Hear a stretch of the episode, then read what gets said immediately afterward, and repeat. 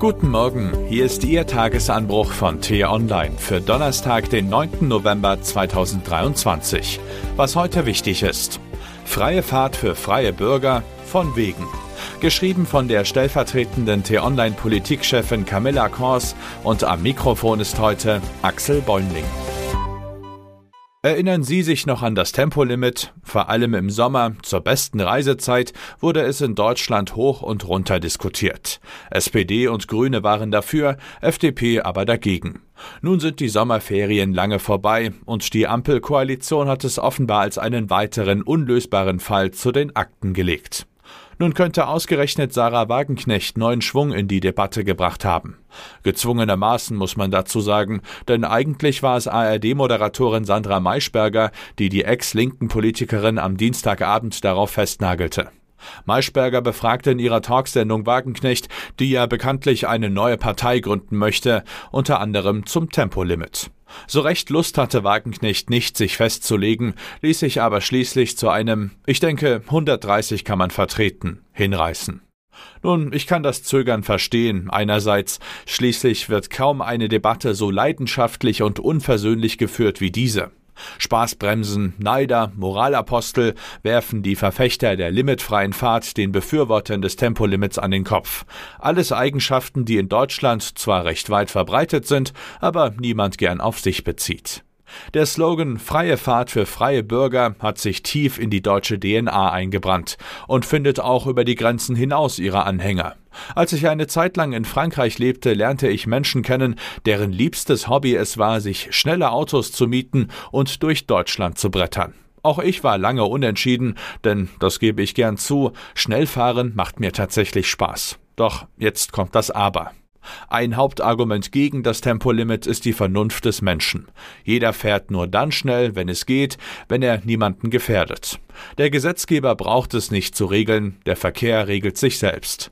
Nun besitze ich seit einem Jahr selbst ein Auto, war viel auf Autobahnen unterwegs und kann sagen, das ist Wunschdenken. Fast nirgendwo bricht sich der Egoismus so sehr Bahn wie auf der linken Spur deutscher Autobahnen. Drängeln bei 160 Kilometern pro Stunde, fast bis auf die Stoßstange auffahren, Platz schaffen mit Lichthupe im dichten Verkehr, all das ist auf Autobahnen gang und gäbe. Und spätestens an dieser Stelle hat der Freiheitsbegriff ausgedient. Denn der gilt nur für diejenigen, die sich ein entsprechend PS-starkes Auto leisten können oder wollen. Für die anderen ist es ein Spießrutenlauf, bei dem jeder Überholvorgang zum Nervenkitzel wird. Dabei ist es auch egal, ob man sich selbst überhaupt auf die linke Spur traut. Zieht jemand mit mehr als 200 Sachen an einem vorbei, muss man in einem Kleinwagen das Lenkrad schon sehr fest umklammern. Folgende Statistik möchte ich Ihnen an diesem Morgen noch zumuten. Fast ein Viertel der Unfälle mit Personenschaden, wie es im Polizeijargon heißt, gehen auf zu wenig Abstand zurück. Ja, ein Tempolimit würde das Problem nicht gänzlich lösen, schließlich lässt es sich auch bei 130 kmh drängeln, die extrem hohen Geschwindigkeiten aber machen es ungleich gefährlicher. Und es gibt weitere gute Gründe, wie eine Studie zweier Ökonomen zeigt. Weniger Unfälle, weniger Staus, weniger Schadstoffemissionen.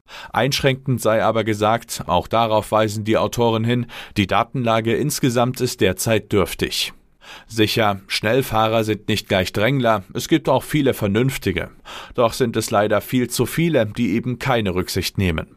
Davon zeugen auch Polizeimeldungen. Beispiel A8 bei Pforzheim im vergangenen März.